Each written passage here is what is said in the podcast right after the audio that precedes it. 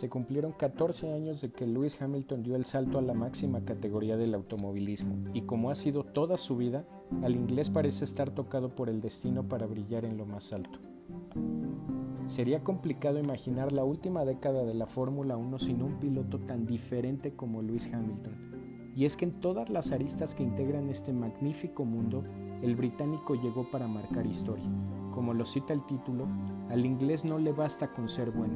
Él rompe absolutamente todos los esquemas por su estilo y autenticidad dentro y fuera de las pistas. Ha hecho que más aficionados en todo el mundo volteen a ver la categoría es el atractivo de millones en las redes sociales y es más que evidente que en la estrategia que está trazando la naciente gestión de Liberty Media, el británico es la cara a nivel mundial de la Fórmula 1. Pero no quisiera convertir estas líneas en algo parecido a un artículo sacado de la revista GQ o algún sitio de moda y de glamour.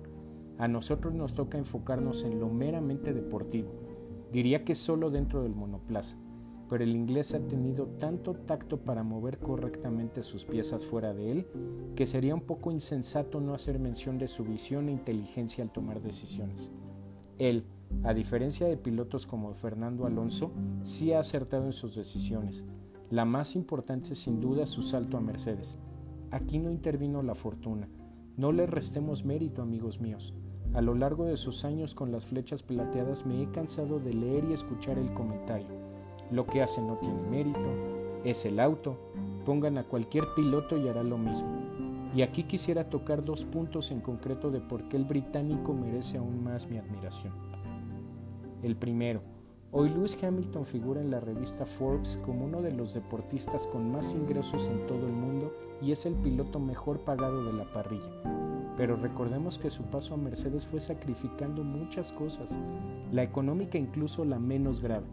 La relación con su padre quien le puso un ultimátum si tomaba esa decisión, y las burlas y desprestigios a nivel mundial como aquella que le hicieron en el programa Top Gear allá en el 2002, donde en un tono satírico le recordaba lo que la prensa inglesa decía.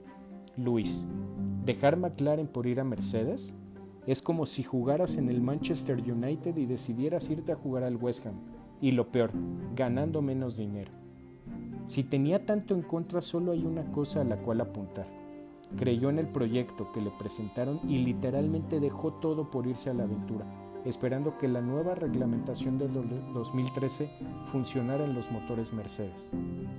El segundo punto y más importante, lleva ocho temporadas en la escudería de las flechas plateadas y su efectividad en el versus con su coequipero es del 90%, si la hipótesis de que cualquiera con un Mercedes gana fuera real, su dominio no sería tan arrollador, no tendría seis títulos mundiales más ni hubiera alcanzado las impresionantes 98 poles.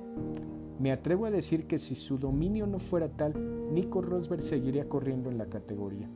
Soy de los que piensa que mentalmente Luis aniquiló a Nico de tal forma que el miedo de este al saber que después de ser campeón comenzarían una temporada nuevamente en igualdad de circunstancias, el inglés reaccionaría como una fiera herida. Motivos como este fueron suficientes para saber que sus chances eran nulas por tratar de defender el título. Al final de la temporada 2016, el alemán se exigió al máximo de sus capacidades y trabajó como nunca. El inglés se iba de fiesta por el mundo, tomaba un jet privado, se subía a su auto y metía la vuelta más rápida que jamás se había visto. Metafóricamente el retiro de Nico simuló olear una bandera blanca. Del último rival pues no hay mucho que decir, pues no entra en los parámetros de poderle competir a Luis. Y no digo no, simplemente nunca.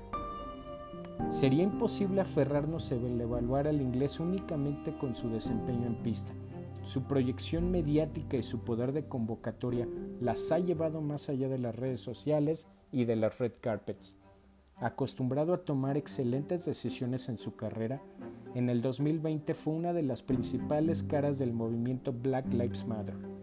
Convertido en un deportista totalmente maduro, ha levantado la mano en contra de la situación racial en la Fórmula 1 y en el mundo, temas en los cuales él tiene todo el derecho de alzar la voz. Hoy en el mundo no hay ningún nuevo aficionado que no ligue el nombre Fórmula 1 al de Lewis Hamilton. Para hacer un análisis sobre la carrera deportiva de Lewis Hamilton, debemos tratar de ser totalmente objetivos y centrarnos solo en eso, en su desempeño en la pista, en su figura como piloto. Podemos simpatizar con él o decir que es el tipo más arrogante del planeta. Al final llegaremos a la conclusión de que, si en una disciplina tan llena de elitismo y política, alguien a quien no se le regaló nada ha llegado a ser el máximo recordman, es por algo. A estas alturas a mí no me impresionan sus 7 títulos mundiales, no me impresionan sus 98 poles, no me impresionan todos sus récords. Me impresiona el hecho de que por lo menos le quedan dos años más de un excelente nivel competitivo. ¿Pueden imaginar eso?